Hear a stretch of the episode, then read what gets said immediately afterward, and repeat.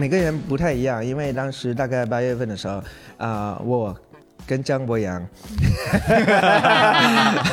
我们结下了君子之约。对，我们一起都去公司说我们要写专场，然后张博洋现在也很成功，终于可以去啊、拼盘上演了。为什么要请布姐呢？因为其实我知道布姐跟海源哥的关系特别好，你们之间也有师生的关系，对不对？可以说是布姐第二喜欢的异性了，是吧？对，效果最爱的男人。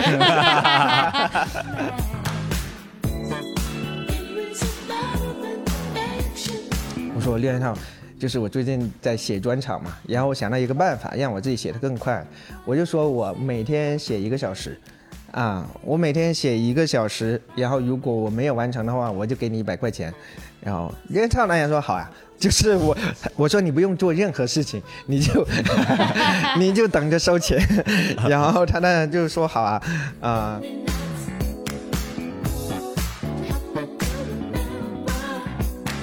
因为演员最敏感、最脆弱、最受打击的事情就是 你在台上冷场，而且冷很长时间，没有人救你，这样，真的，真的脱口秀就是对掉在了大孤立无援的艺术。真的是对大海里对面对对。那我觉得，呃，就是你你你可能你你你，比如说你写你老公你家庭比较多一点，是因为是因为我是因为你有啊，是因为我有美好、的家庭。对呀、你家庭太美好了。我觉得家庭幸福比什么都重要，讲什么脱口秀啊？我有这我有这么幸福的家庭，我压根不会去讲脱口秀。根本不会坐在角落，是吧？每天都坐在沙发上。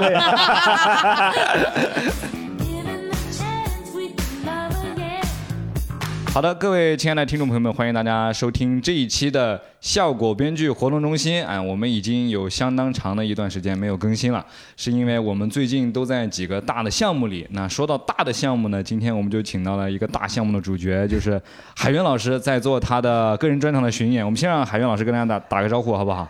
啊、大家好，我是大项目的主理人梁海源，好久没见。好，那为了聊这个项目，我们还请到了我们的老朋友了，呃，步惊云步姐。Hello，大家好，我是步惊云。嗯，为什么要请布姐呢？因为其实我知道布姐跟海源哥的关系特别好，你们之间也有师生的关系，对不对？对仅次于她跟她老公。可以说是布姐第二喜欢的异性了，是吧？对，效果最爱的男人。这个是海源哥严格意义上的第二个专场，是不是？还是啊之前还有？我不知道。对，其实严格来说，这算是我第二次演的专场啊、啊、因为我其实没怎么会定义说这是我第几个第几个，嗯。啊、因为我自己心目中比较严格的说，那算你第几个第几个专场，它应该是它已经发行出版了，然后这是大家所有人都看到的第一个，这是大家所有人都看到的第二个啊啊、所以这是这是我自己定义的，所以我现在其实也没有太去宣传说啊，这是我第几个第几个，嗯。而且有时候啊、数量太多了。天天在说也不是很好，会给其他演员制造焦虑。也不是，也不是，就是会给其他演员印象，啊，会给其他演员就是印象就是只是只是一个无情的专场机器。对 对。嗯啊，我我我觉得就是啊，写完演完，然后大家觉得喜欢就行了，多少并不重要。嗯嗯，我们都有观看过或者参与过这个专场。嗯，从一个观众的视角，想问问海源哥，为什么要叫这个专场“坐在角落的人”？这个名字的起源可以跟我们说一下吗？它实际上是没有一个完全标准的答案的。啊，他们有一个定义。对，它可以有很多定义，可以我我也可以说出很多定义，就是它到底代表什么。然后你比如说我我我我会在表演的时候，我会跟大家说，这只是一个喜欢坐在角落的人写的一个专场，它其实不概括内容。它概括我自己、啊啊啊，它概括我自己，就是是这样的一个人去给大家表演，其实就行了。这这也是其中一个。然后可能你比如说再举个例子说其他的，说坐在角落的人，我因为我是一个我在生活里面有很多。我们生活里有有很多东西，你的困扰也好，你的问题也好，你的开心的东西也好，但是在很多时候你可以坐在角落里，那个角落是什么？就是脱口秀。嗯就是你可以通过脱口秀去表达你很多很多的东西，就是你在外面不如意不开心的时候，你回到脱口秀，你去创作，你去啊、写，你去去，然后再去表达出去，这也是其中的一个呃，有类似于说你具有安全感、舒适的东西。所以我，所以我们后来跟文森特他们。啊、我们公司宣传的朋友后来跟新事项我们做了一个活动，然后去跟大家征集那些说每个人在自己生活里角落的一些小故事，然后我看到大家很多的那些小故事，有些我自己觉得也还挺感动的，嗯。啊，所以说这也是一个可以由大家去理解自大家自己去定义的一个名字，所以还有很多很多，所以我我反而是觉得说，有一天别人问我说你到底怎么定义这个专场，我自己我我自己就就是没有一个完全准确百分之百，它就是这么定义，不能有别的定义。反而是没有这种，然后我觉得这个倒还挺开心的。对啊。哦，听这么一解读，好像啊。懂了又没懂，但是呃对对对就是对这种感觉特别好。所以就显得很高端、对 高端的产品很深奥。往往让你捉摸不透。嗯，然后呃，就是有一种莎士比亚，一千个人有一千个哈姆雷特。啊、我觉得啊，那爱怎么定义怎么定义，他就没有定义。或者我我可不可以理解为，就是你希望大家看完之后有一个自己的定义？对对对，啊、看完之后有自己定义，然后以及我们最后给观众做的那个调研，就他们有一会有一个问题说啊，你是不是理解了这个名字的意思？有一些人就就是啊，还是不理解，五分理解，七分理解，或者是有十分的理解等等的，我觉得完全都没有关系。但重哦，要你把这个问题放在了反馈表里是吗？啊、对，是我们同事放的，啊也也不是我设计的，是我们同事放的，然后他因为们后来又同事也很。困惑，对对这个名字到底是个什么意思？对对对对。那这个专场啊，你大概写了多久？你可以跟大家介绍一下这个专场的生长周期是什么样子的？啊、这个专场的生长周期，嗯啊、我觉得一部分主要来源于说，我去年二零二一年，呃，我空闲的时间比较多，然后我，所以我会觉得说，呃，因为去年我们公司有一件特别好的事情，对吧？去年年底啊。去年年底，然后做完脱口秀大会的时候，然后我们的老板、导演啊、然后宣布了一件事，说我们今年不做脱口大会了，所以呢很开心，所以大家其实有了更多的属于自己的时间。然后我后来我就想，啊、啊、我二零二一年我要做一个专场，所以呢，就是大概七八月份的时候，嗯啊、大概八月份的时候，我就我就想我要做一个专场，然后一直。啊、到后来九月份，然后我觉得说是真的要做，然后啊九、月份九月底啊、差不多就开始，然后大概三个月左右吧，然后呃里面有一小部分大概十分钟左右吧，是之前就已经有写的东西，然后剩下的基本上是后面三个月左右就是创作练习，然后就是完成。嗯因为我有一个心愿是这样，我在前年啊、跨年的时候，我回了回家，然后我在家里看那个跨年晚会，我感觉说现在很多跨年晚会啊、这个台也不好看，这个台也不好看，这个台也不好看，然后我就想啊，明我我不能再这么无聊的度过我的跨年晚会，我明年我要 做自己的专场。我要开一个跨年晚会。对我自己开一个跨年晚会，所以呢，去年十二月三十一号的时候，我就在南京，然后完成了这个心愿，就嗯就真的讲了他第一次真正正式面对观众并且卖票的一次演出，但他是一个嗯中规中矩，然后就是谈不上特别优秀，但是也肯定也谈不上差的一次尝试，但是我大概心里面知道他是个什么样子的，就是有点像孩子第一次真正出生的那个样哦，子，也啊也是你自己跟他第一次见面的啊啊，是的，是的，是的。哦。嗯哎，我不知道每个人写专场的速度是不是一样哈？就像你，你是给自己有啊设一个限制吗？就是说我要在几个月之内给他完成这种。是是，每个人不太一样，因为当时大概八月份的时候，啊、我跟张博洋，我们结下了君子之约。对，我们一起都去公司说我们要写专场，然后张博洋现在也很成功，终于可以去啊、拼盘商业了。拥有了自己的 Title Fifteen 对，因为因为张博洋要求特别特别特别高嘛，啊，然后因为我写了一段时间之后，我就发现可能这个进度还不如啊、我的预期。嗯啊，对，到了我们说定的那个时间的时候，啊，我没有完成，但是我去跟他说了，就是我已经写的差不多了，然后其实是稍微晚了一点点啊，去去去给他完成了。嗯，海洋哥那个专场的时候，在西安站的时候，我不是开场嘛，哎，然后他在台上讲的时候，我在旁边就，哎呀，就心情非常五味杂陈，就很焦虑。我说，因为我之前看公众号不是说他写不出来段子，就每天给六件套一千块钱嘛。啊，不是一千块钱，不是一千块钱，这是真事啊！我当时我还有一个办法，就是因为我跟六件套我们公司另外一个编剧，嗯，我们住在一个小区，然后我们小区旁边有个篮球场，嗯，所以我们有时候会去锻炼一下。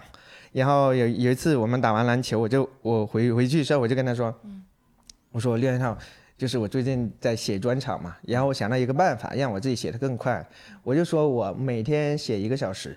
啊，我每天写一个小时，然后如果我没有完成的话，我就给你一百块钱。然后连唱男也说好呀、就是我我说你不用做任何事情，你就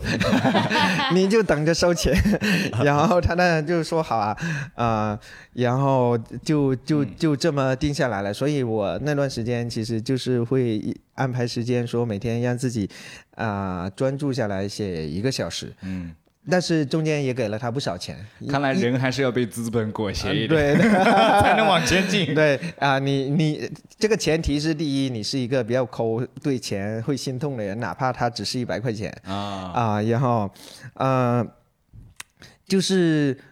我是觉得说，我是人是要自律的嗯啊，但是人又是懒惰的。嗯然后你怎么样让自己从懒惰的这个状态转到自律的状态？如果完全是靠意志力，我觉得是不行的。所以每个人都需要一个六件套，就是你，就是你需要一个呃具体的方式。啊，啊，具体的方式，包括你去说，你去找别人说达赖在哪里，嗯，包括你去我我完不成我就给你一百块钱，嗯，然后这样的一个方式，具体的方式，让你变得更加自律一点。嗯。啊，然后同时也是因为六件套他在我我们那个时间，我们那个时候经常会去六件套家那个啊、吃饭什么的，然后他自己经常买菜，呃，然后呃做饭给我们吃，所以我就觉得说这个钱给给给给到他也是一个很好的，反哺，对对对，很好的归宿。吃饭就不会那么呃，对对对对，所以所以大概就是啊，就是这么下来了。然后后来也有很多同事效仿了，嗯啊，每个人都给六件套钱吗？那 六件套也太不是！不是是每个人找到自己的六件套，然后给他钱，然后啊，其中一个代表的是吴豪，嗯吴豪有一次他跟我说，今年了，有一次他跟我说，他说他说海源，你这个方法我试了。除了让自己变得更穷之外，一无所获。钱也没了，段子也没了。花钱亏啊，段子，对对对，所以我是觉得说每个人的状况不一样对，不一定每个人都用喜欢用这种方法啊。对，然后 Kid 也试过，然后他说我要写两个小时，就是这个有点激进，你知道，也我要写两个小时，然后说不然呃写完不成就给我钱，然后我说你还是先冷静冷静。后来他应该是没有这么执行，啊，因为是这样的，就是好像你对。啊，这一百块钱或者是一个小时是一件很少的事情，但是你如果真的试过说你认真坐在那里一个小时，你是不一定能做到。而且我的标准就是说，这一个小时你只需要坐在那里不做其他事情，你只要想乱的，你完全写不出来，一个字写不出来都没有关系。你你只要坐在那里，你真的写就行了。嗯其实是幽默冥想。啊，也也行也行，啊，我是觉得说这个事情本质不是说我找到一个人去给他他一百一百块钱，而是说你找到一个合适自己的，让你自己发挥啊，逼自己创作的一个对能动性的一个办法，对吧？你你你哪怕你跟自己说，我今天写不出来，我就跳楼，也是一个办法。对吧？但 或者是说不建议大家这么去做。对 对对，就你个人来说，你更喜欢悲喜交加，还是更喜欢坐在角落的人？还是说你难分伯仲，就都是自己的孩子，你分不啊出来？啊啊啊！就是如果真的要说的话，我呃肯定是喜欢现在这个啊，悲喜交加，嗯它嗯怎么说呢？它实际上是它的意义在于说，我是第一次做专场的尝试。我因为当时包括我们公司都没有人去真正做过一个六十分钟的专场，嗯所以那个时候就是我就想说，因为演员，我我个人认为。他最终还是会走到去做专场这样的一个道路上来，不管你一年、三年、五年，甚至更久的时间呀，等这个行业成熟也好，就是最终一定会走到专场这个形式来。所以就是在二零一九年的时候，我觉得说我的内容差不多是有那么长了，所以我就想，我就跟公司说我我要做一个专场，然后公司那边也就是安排了，当时规模也比较小，然后派票也不贵，嗯。然后相当于做的一个尝试，因为实际上，呃，可能观众不知道，但是演员已经知道，说你站在台上，你去讲五分钟，你去讲十五分钟，以及十五分钟之后，然后三十分钟也好，六分钟也好，十五分钟之后，观众还愿意听你在台上讲，还能集中注意力听你在台上表演，它不是一件容易的事情。所以对演员来说，它也是一个呃不小的考验和锻炼，因为你想，平时我们冷场冷五分钟啊、那就很严重了。然后如果冷十五分钟，呃就是反正还有其他人可以看，嗯。但是如果你演一个专场，你以你从五分钟开始冷，或者是十五分钟开始冷，哪怕从三十分钟开始冷，那都是一个很严重的。灾难性的东西，就是会会呃，哪怕观众不觉得有什么，你自己内心会觉得说非常受打击，就你会觉得说完蛋了，我我这个人真的不配活在世上，就是、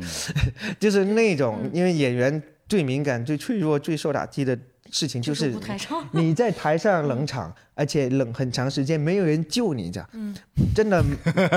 真脱的口秀就是对掉在了孤立无援的艺术。真的是对对对对，嗯就是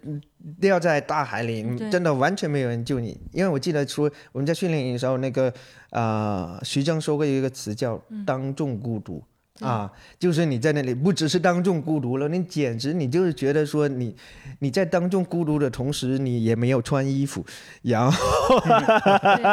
对羞耻、尴尬，对当众裸露。对，当众呃孤独没有穿衣服，同时你在那里上吊，就是又没有吊死，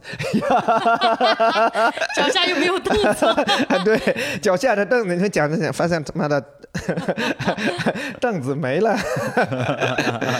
啊！所以说，就是演员去去，当然，如果你只是一个说呃我完全不要脸的人，对吧？我完全不要脸的人，我就讲六十分钟，我去赚点钱，我讲成什么样子自己无所谓，那是另外一回事。嗯所以说，他对于我来说，他的意义就是说，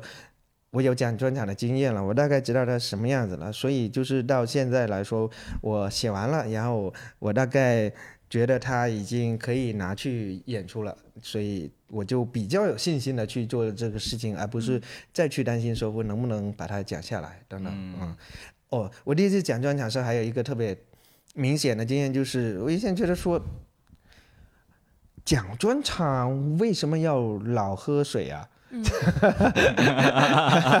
就是有有那么容易渴吗？你看我们哎，随便讲个十五分钟，喉喉咙或者是说你完全感不到说我有喝水的需求，但实际上真的你需要喝水，你需要润润润喉咙才能往下讲。那这聊到这儿了，咱们不如 来聊一聊，就是你会设计自己喝水的点吗？哦、我一开始不不太设计，不太实际，然后我就觉得喝，啊，我乱喝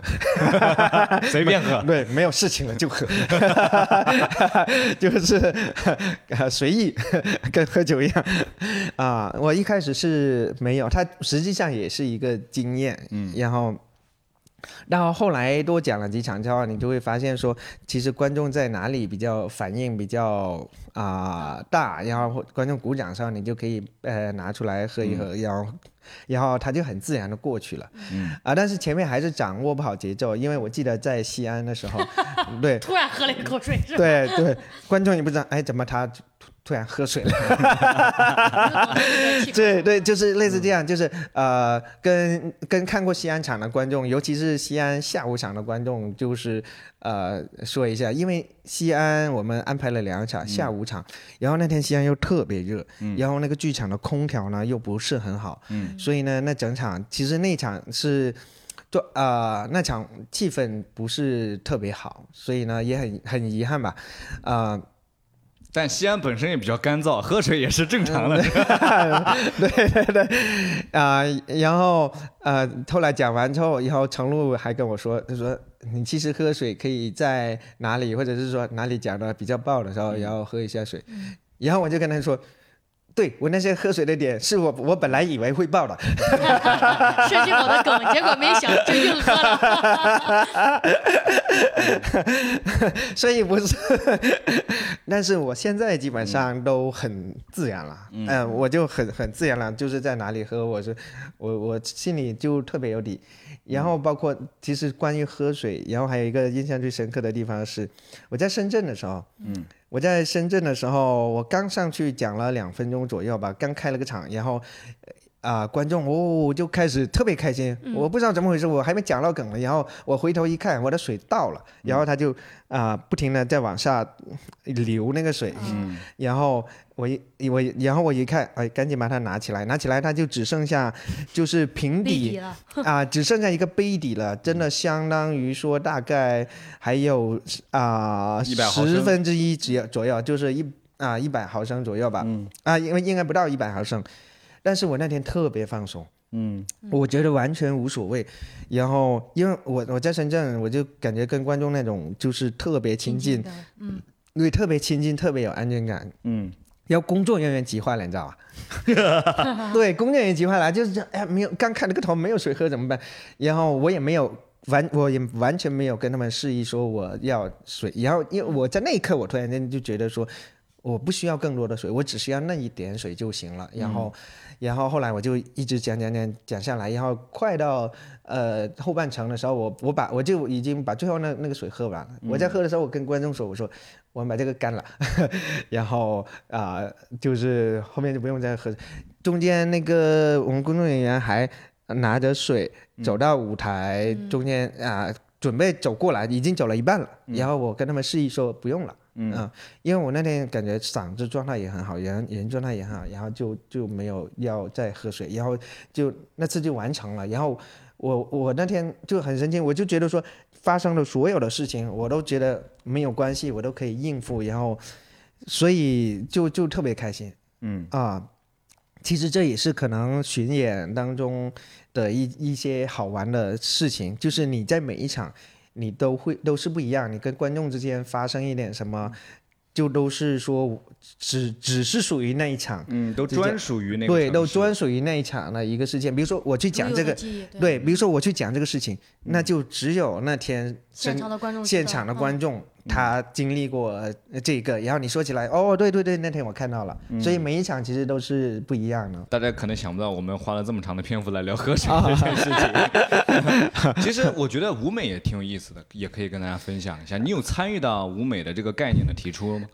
啊，对，其实是我，因为我们前面其实是没有舞美的，后面啊上后面还是跟其他呃表演一样，是呃直接挂一个效果脱口秀，然后就开始了，然后演到中间的时候。就是我是跟他们说，我们是不是呃可以搞一个舞美，或者是说属于我们这一个演出的独特的东西，嗯然后就就设计了一一一下这样的几个字，其实也呃，总体来说也是一个比较简单，或者是呃，你如果说觉得简陋也行，是一个很简单的一个设计。但是对我来说，我只是觉得说，大家看到这个照片，然后看到上面的字，就知道说这一场我是在讲专场，而不是一个啊、呃普通的演出，然后给大家一个呃专属的一个概念吧。嗯，那就是其实这个舞美它很很简洁嘛，对吧？嗯就是嗯它没有很多对。很繁复的东西。是。也不是说周老板那个舞美比较繁复啊，就是是啊啊，他只占用了舞台的一个角落，对对对对跟你的专场的名字很贴合。对对对但我觉得特别有意思的是，最后合照的时候，因为通常大家合照的时候是舞台在啊。啊演员在舞台的最中间，排成一排观众一起合照。啊，但这一次会要求偏舞台一点点，然后对对对对打一束那个追光，对对对对，就感觉把舞台的中心让给了观众嗯的那种感觉。我不知道这个概念是谁提出来的。啊，这个概念其实是我们的呃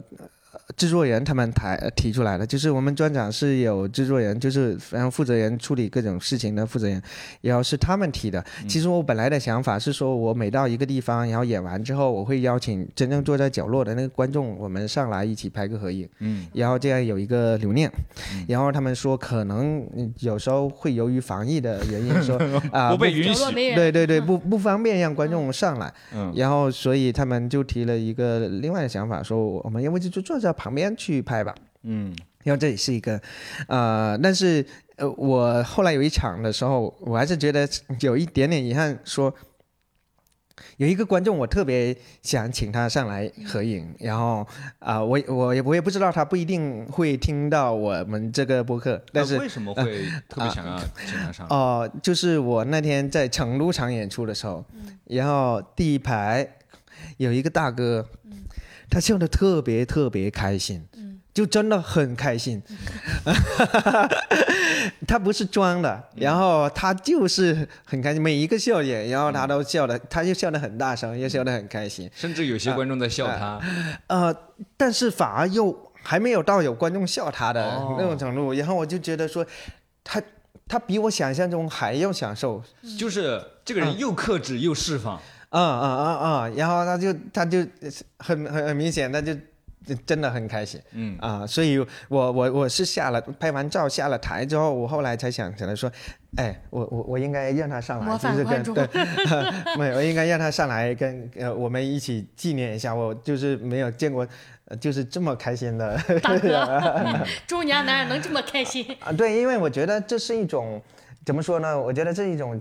他，我觉得他肯定是一个很很享受生活的人，他肯定觉得说生活里面有很多美好，很多值得他特别开心的东西，他的快乐。是比别人更多的，因为同样的一场演出，就是、他就是发自内心的啊，我就就就是很开心，我喜欢、我喜欢这样的人。啊，哇，好好哦。嗯、是啊，是啊，就是我我知道我们之前有过一些观众，你知道他他也会呃很努力的笑，或者是笑得开心，但是你会觉得说他是在努力的啊，表现，或者是配合，你觉得 enjoy。对对，他没有那那种那么 enjoy 的感觉。嗯嗯作为一个我作为演员来看完整个演出啊，我就感觉好像他想到很多点我都想不到，但是他说了之后，好像我又可以应该能想到，所以我跟你说，我那天看那个专场我就非常难受，我就坐在角角一直在想，怎么都被他想到了呀？不是不是这个，我就想说，为什么就是韩哥可以不讲一些像我就只会讲家庭呀、老公呀、孩子啊这些就是自己的事儿，他就真的可以讲出一些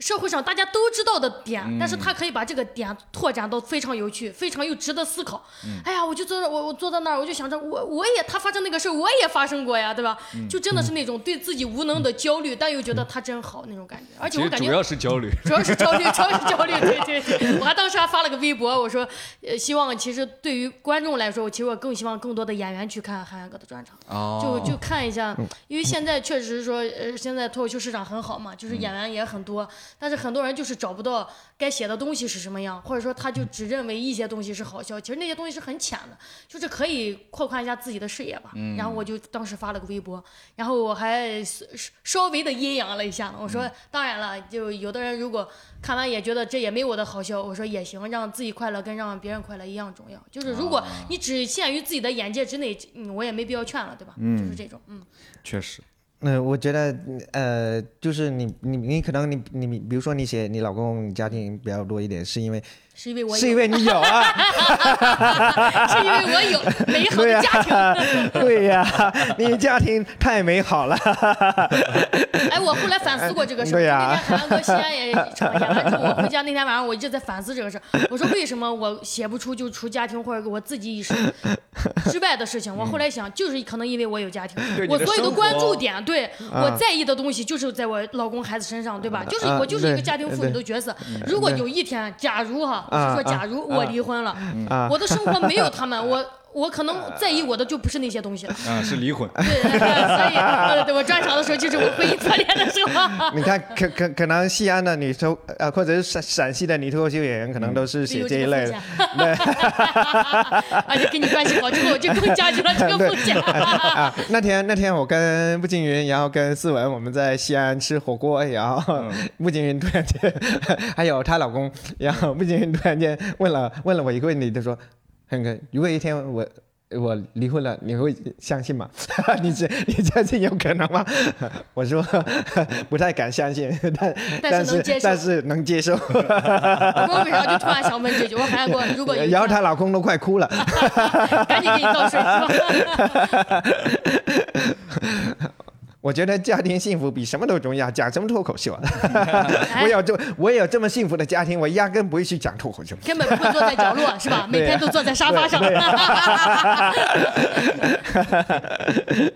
我我说个小故事啊，我可能我个人的感觉啊，可能不太对，但我感觉就是一个人讲专场，如果我从头到尾能听完，就像他说那个大哥能一直嗨的话，肯定是他喜欢上你这个人了。我有这种感觉，就是我有时候看看也有有在网上看谁演出或者什么一些表演，我如果对这个演员我不感兴趣了，或者有点排斥，我是他后面讲什么我都不想再听了，我是这种感觉。所以呃我说个训练营的故事吧，就是那会儿我我是去年嘛，五月一进了训练营之后，当时给我们就分组嘛，分老师，然后分到的就是海洋哥跟六件套嘛，我当时就很开心，然后第一次就感觉呀，第一次见电视上的人来给我当老师，非常激动，我就一直就是海源老师，当时就是海源老师，海源老师在那儿叫他，然后我当时因为我们当时是每一场训练营是每一场都会有排名，然后累计排名才会有资格去进那个山羊呃训练表演嘛，是吧？我啊当时非常在意，非常重视那个表演，然后。我那个段子就一直在改，然后改的时候，就有一天韩哥去忙去了，他干啥去？然后我就我就直接给他发微信，我说我能不能给你电话说一下？我感觉打文字打说表达不清楚。他说行，你发过来。然后我当时直接就给你发语音了嘛，是吧？我说我这个段子要怎么改怎么改。然后他就跟我说，你记住，在你的段子里，因为你老公就是那样的性格，你不能把他很多有逻辑或者很好笑的点从他的嘴中说出来，这个就有点逻辑 bug。我当时第一次就意识到，说是啊，就不管说你这个是。有编的成分或者他真实发生的事情，你必须得让观众是信服的才好笑。因为我当时真的对脱口秀一无所知，我去训练营的时候才讲了四五个月，很多不都不懂。然后海洋哥告诉我这个事之后，我当时就非常在意那个演出。然后我有个很，然后我们就去山羊汇报。完了之后他，我每一场演出完，海洋哥都会给我发微信说：“啊，你稳住了，很棒，你今天撑住了，很棒。”哎呀，我当时就，就很感动。而且包括他刚才说的突围赛，我今年突围赛之前也是，我非常焦虑，你你也知道啊啊啊我就给他发微信打电话，我说是海洋哥，我现在这个段子我觉得有嗯很大的问题，就是想表达的太多了，但又时间有限，又不知道该摘出哪一部分来说。嗯然后就给他发微信，他就那边一直信号不爽，电话就直接发过来，就你你给我打电话，电话给你说，他还在路上去机场赶专场的路上，然后就我就感觉，可能就是因为他的性格就是这样的人，他就是那种。比较在意别人的感受是吧？就像他说，就是坐在角落的那种观察你们，就是只要你们开心，就那种人。所以我就觉得，因为是这样的性格，才能写出那样的段子，就是因为他心思细腻、温柔，就是这样的人。可能有的点他说完之后，他专场很多点，我说对呀，那我我也修过电脑呀，对吧？咱电脑也坏过，为什么写不？就是因为我平时就是这样大大咧咧的人，你知道吧？性格很大条，不会想的那么细腻。所以我有时候感觉这个专场就像你说的，就是自己孩子，你是一个什么样的性格，你是什么样的品质，你是什么样的一个。全方位的一个人，你出来的作品是吧？你生出来的孩子肯定就有你的影子，这是我最直观的感受。嗯，所以为什么咱俩说他的很多东西，咱就很哦，他怎么这么，他的逻辑怎么这么强，他这个点怎么这么妙，就是因为他就心思就是这样的人。嗯，咱们互夸了一段时间啊那其实 呢，我也有准夸夸备一些相对比较犀利的提问啊啊，啊啊！希望郝云老师可以 回应我们一下。好就是在这个专场的最开始，你应该就说了，就是这个在这个专场里，你会想讲什么就讲什么，嗯嗯，对吧？嗯嗯，就是你觉得专场就应该是这样的吗？就是一个脱口秀演员，他想讲什么就讲什么，还是说要向买票来的听众做出一些妥协？因为我们可能会揣测，就是说观众想听到你说一些什么东西，和你真正内心想讲的东西，你觉得这个是冲突的一件事情吗？啊、其实是不冲突的事情。其实啊、观众啊、其实观众想看到的就是一个自如的你，一个呃放松的、潇洒的你，不管是呃或者是酷的你，或者是怎么样的，就是那个人是你，然后是你舒服的状态，是你有。你魅力的状态其实就行了，因为有很多，比如说我们喜欢一个明星，为什么喜欢这个明星？我们经常会说，因为他真实，对吧？因为他自我，因为他做自己。其实，其实所有的观众都希望你做自己，就是啊、所以我甚至我我我也有想过一个点，就是说。啊，就做做艺人、做演员、做这一行好难，就是为了让观众喜欢，我还必须做自己。就是我可能不喜欢做自己，但是我还是要做自己。不想这样真实，对对，不能虚伪，对？对，这样这样观众才喜欢我。所以所以其实说啊、从首先来说，你想讲什么就讲什么，一定是说。啊、你喜欢这些东西，然后你想讲这些东西，你再去呃再去表演给大家，然后才是这样的一个状态。我们我们真的不要去迁就观众，或者是说太过迁就观众，因为观众实际上他并没有那么喜欢你去迁就他。对，啊他喜欢看到你真实的你。对，就就好像说，呃，你们一对情侣，然后你每天你都觉得说我在迁就我的伴侣，然后我在为他做了很多事情，但是到最后，你还是觉得说他为什么越来越不喜欢我了？他对为什么对我的评价越来越低了？最后你变成了一个舔狗，最后他还 他还是离开了你。所以其实还是我觉得演员就是做自己为主就好了。你为什么对吧？呃，观众他也。不知道，嗯嗯，你去揣测说观众喜欢我什么，你是揣揣揣测不到了，就就很像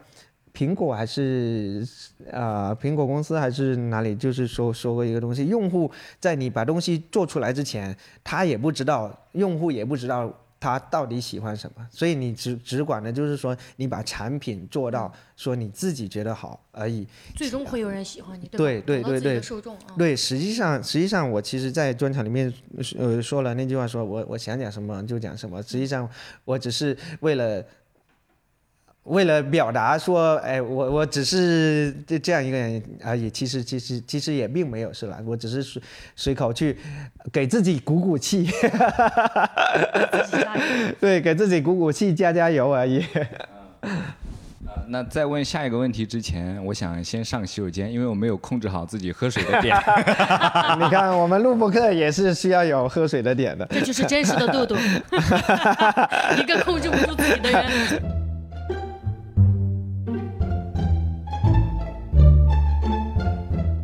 海源哥他有一句话，就是说，嗯。你在节目上看一个演员五分钟的表演，可能像跟他谈了一场恋爱，嗯嗯，但你来线下看这个演员一个小时的专场，你仿佛跟他度过了一生。对对但现在有一个，嗯。我感觉是一个，就是怎么说一个现象嘛，就是是。很多观众更愿意去跟你谈五分钟的恋爱，对对对对，啊，所以你怎么看待这个问题？对，因为现在都是快餐快餐时代快餐时代嘛，大家都是很贪心的，就是我先跟这个谈完还要跟他谈，啊、对，我觉得是这样，就是大家都就像我们谈恋爱之前是吧，你会尽可能多的接触更多的对象，然后你才会有一个确定下来的说我喜欢他，对吧？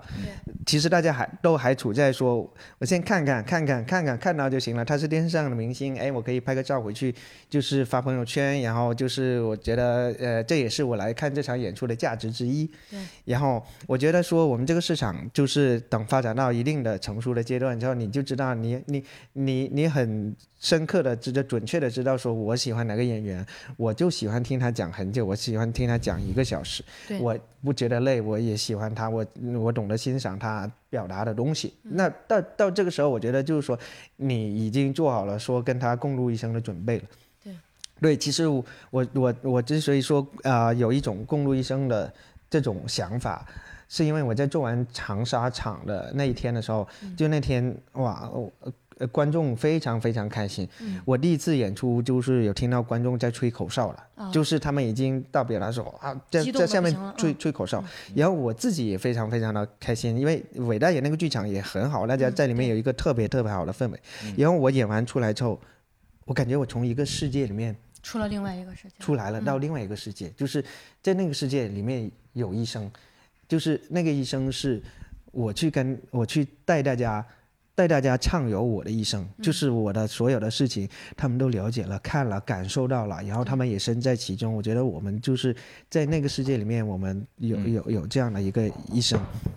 然后我觉得那种感觉说啊、当然就是基于说这个演出是是大家都觉得是幸福的、开心的，嗯，然后我觉得这是这这是某种浓缩非常浓缩意义上的一生，因为你你知道一个演员当他把所有六十分钟的论都放到一个东西里面，他一定讲述了他很多，嗯，他觉得。值得记忆的，在他生命里面有意义的，或者是他想表达的事情，在那个里面，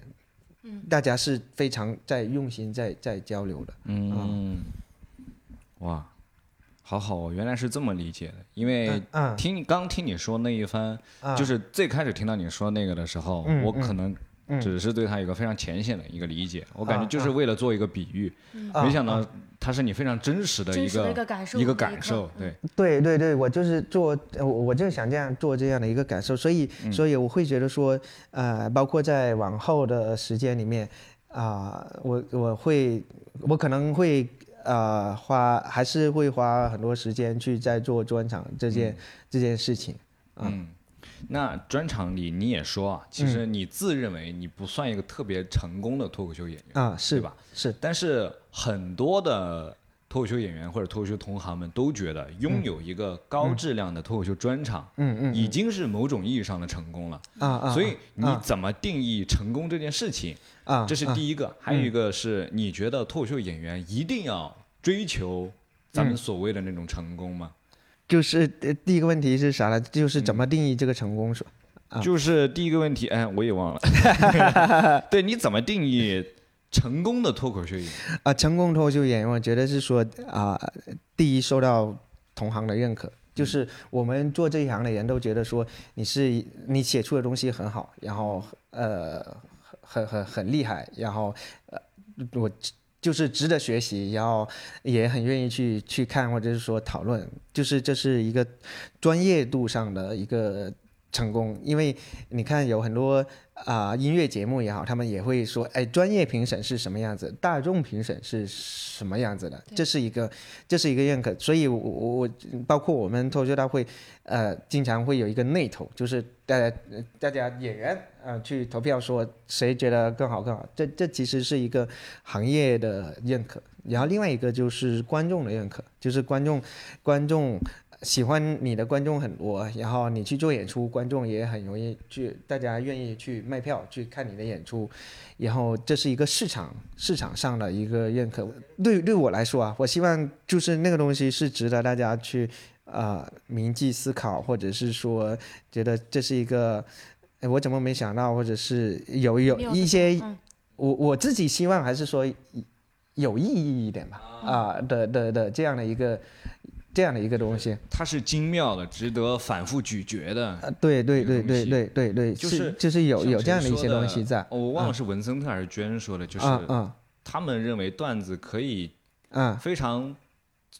非常粗糙的分成两种，一种是可以带走的，一种是带不走的。啊啊啊可能啊比如说一些嗯。现场的互动啊，是一些是是。及时的反应啊，是。那些是带不走的。是，但有一些段子是可以带走的，嗯嗯嗯，就是我这个点我可以跟我的同事说，啊啊，但是呢，你啊很难还原剧场的那种感觉，是是，所以你还是得回到剧场去听。是所以对于他们来说，可能觉得嗯那种能带走的段子是更有价值和意义的。嗯嗯，所以所以其实我呃，我说我二零一九年刚开始做呃悲喜交加的时候，可能啊、呃那那就是处于说一个。啊，听起来其实还算挺欢乐的一个专场，但是实际上说我自己觉得说，啊，能留下来的，就是比较，嗯，我自己觉得说比较好的东西，其实并没有太多啊，所以我是希望说能够做出让大家更加值得记忆的一个段子哦。嗯其实我想分享一个呃观众的反馈好，啊、我在深圳场演完之后，然后后来有过了一个星期，我在微博还是在大麦还是在哪里是有有一个评论看到他他一个星期之后他跑去评论，嗯他说我听完一个星期了，我还在想。海源的段子，然后自己还在觉得说那个东西是啊，那个是是怎么回事？他还他还他在回味。对他还在回味这东西啊，但这是少之又少的，可只是某嗯其中某一个演员呃某一个观众的一个感受。首先这个人对记忆力得非常好，对 对，记忆力这个就已经淘汰了一圈人了。对啊，就已经淘人中龙凤这个观众是，但是我依然还是觉得说，哪怕做到有一个观众有这样的一个感受，我自己还是觉得说很很有很满足感。嗯啊说明他那一周都是沉浸在还是能演出的快乐里，还还在被逻辑暴力的。还在快乐里无法自拔。哦，这个好。啊啊，然后第二个问题是啥来着？嗯你觉得脱口秀演员一定要追求所谓的成功吗？呃，我觉得要追求你自己认为的那种成功。啊，啊，就是嗯，每个人定义不一样的，对吧？你你如果觉得说我我真的就是呃，觉得在演员层面成功，或者是说在观众层面成功，或者是我自己定义一个成功就可以了，我觉得、呃、这就行，因为人是一个嗯需要。有目标和标准，然后你达到才会开心，就知足常乐吧。我觉得，哪怕一个知足常乐的人，他那个知足，他也一定是有一个标准。对，就比如说我温饱我就知足了，那他一定是是达到温饱这个状态啊啊，我财务自由我才会开心。那那他是属于他的一个标准。我觉得你要达到你自己定义的那个所谓的成功啊，啊成功得自定义，对吧？啊它至少是有个标准。啊，这对我我自己觉得是这样。但是你如果去追求外界的成功，就是你一定要追求说外界评价你说你去到哪里你都很受欢迎，大家都为你尖叫，都怎么样？但是你啊、但是有一天你突然间失去这个东西之后，你会觉得非常的失落，非常的不开心，因为这个东西你这个成功的标准是外界给你评定的，而不是你自己说我我达到这里我就行了。嗯，明白。还是得活着清醒一点儿。那海源哥，好像你，啊我不知道啊是不是你的专场有这样一个固定的环节，就是你演完一整场以后，好像会跟观众交代几句话，是是不是？啊啊、是的，就是啊、其实本来也没有，然后后来是的，其实它里面有一个 隐含的 隐含的意义，就是我为什么会讲。其实我觉得 我讲的不太好的时候，我就呃我就不会讲。如果那天自己觉得讲的比较好，对，呃，我自己觉得起起码讲的还还行，嗯然后、呃还行，就会也会也会讲，呃，稍微讲讲一点，去感谢，呃啊、表达一下我那天的心情。然后如果讲的更好的话，可能会说的稍微更多一点。嗯然后我我再上好一点，唱一首歌。对我，我我我上一场那个在广州演，然后在广州演演完之后，我最后讲的特别开心，然后然后子浩他们说怎么回事？讲完之后还还炸了一次场，那天真的特别开心啊！到包括到最后跟跟大家讲的时候也很开心，但是也也也有一点点遗憾，就是包括在前面。前面几场讲的时候，我有的场次是是是没有讲的，嗯啊，我我讲的场次是没有讲的，就是因为我觉得说，啊、哎，演员是一个很敏感以及自我的一一一一种动物啊。他当他当他那天不不太开心的时候，他就觉得说尽量的啊，尽量的少表达呃少表达一点，不说就算。但是，但是我的所有的演出，我自己觉得啊嗯啊，讲的最差，我自己最下线的那一次，我也觉得说是对得起票价的，所以大家也不用啊、太太担心。嗯就是我我我自己觉得。我自己是设有一个及格线的，我觉得必须要讲到那里，然后我我觉得说才会对得起今啊、今天来的观众。嗯还有一个很重要的原因是是啊、我的票价呃不高，这样实惠上对对对，很实惠，所以这样其实也不会有太大的负担啊啊嗯。所以没有听到海源演讲的朋友也不要难过，也不要伤心。这一部分呢，其实不包含在票价里，对，只是他那天非常主观的一个情绪表达。啊，对，所以其实每一场观众收到的感受是不一样的，每一场其实状态都是不一样。然后，所以有有有的观众会觉得说，我我我前两天就是呃，正好是呃广州场讲完之后，有一个观众在微博给给我一个反馈，他说：“哎，我看到前面你专场那么多好评。”我就有点不信，要不要来看一看，我倒要看看。对对，然后看完之后说，以后你每一场演出，我都要每我都要看，就是每一场观众收收收到的反馈是呃不一样的，嗯，都是一种独特的回忆吧。嗯，因为海源哥这个专场应该还是会继续演的嘛，啊应该还是会继续去巡，对，还是会巡演。我要不要再借着咱们这个头部播客的这个流量，再给再宣传一波？就是这个专场的看点。大概是在啊，就是除了我们刚才夸赞的一些东西，对这个专场的看点，可能就是最后我的讲话，做作的那一部分。啊，呃，对，至至于看点什么，其实我我我我自己不想去自己去去自夸，或者是是是吹什么，但是我是非常感谢。啊，所有来买票来看的观众，因为我其其实前面做了很多场，因为我在做这个巡演之前，我其实是还没蛮担心的。我还蛮担心的，就是我跟他们说，他们问我说我们去做什么样的剧场，我们以什么样的规模去做，然后我当时我就说我们先做一一些中小的剧场去试一下，因为我不知道观众愿不愿意来看我，然后愿不愿意来买票，然后但是我巡演下来这么多场之后，就是百分之八十到九十的场其实票都是。啊，完全卖掉卖出去的，但也有个别的场次就是差一点点没有卖完，我觉得也也很正常。但是我已经我已经非常非常感谢了，我觉得就是能每一个城市能够找到好几百人愿意花钱来看你，并不是一件容易的事，所以我。呃，我觉得最重要是说感谢这些已经花钱来看过的的的的人，然后，那么至于后面的话，就随缘分吧。我觉得大家，我我非常喜欢说状态，呃，我我觉得一个演员他去做演出，他不用自己去非常卖力的宣传，然后观众也能够愿意买完他的票，我觉得就是一种让我们很舒服的一个状态了。嗯啊。就是我们自己不用，呃，不用那么使劲宣传，确实对，不用那么使劲宣传，然后我我觉得就非常好了。我我在厦门的时候，我还我还去跟我我的那个纪录片的摄影师朋友拍了一个拍了一个视频，就是我拍了一个视频，嗯，然后是一个开玩笑式的。呃，去让大家去卖票的一个卖惨式的一个好好玩的一个视频，然后当时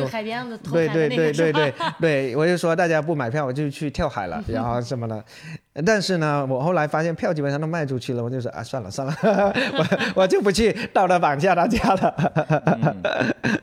好啊，那反正综上啊，我个人觉得这是一个非常值得大家线下买票来看的一个演出，也可能可以让更多的观众更直观的感受到脱口秀在中国。的线下剧场有这样一个形式做呈现，其实现在的市面上的拼盘演出很多，嗯，就专场的产品其实还是少的。尤其是我觉得质量上乘的其实还不算特别多，所以大家有机会，如果海云哥去到你的那个城市，你不妨可以去看一看，因为票价也不是特别的贵。还有演员朋友们啊，还有演员朋友，共同提高全国的脱口秀线下演出质量。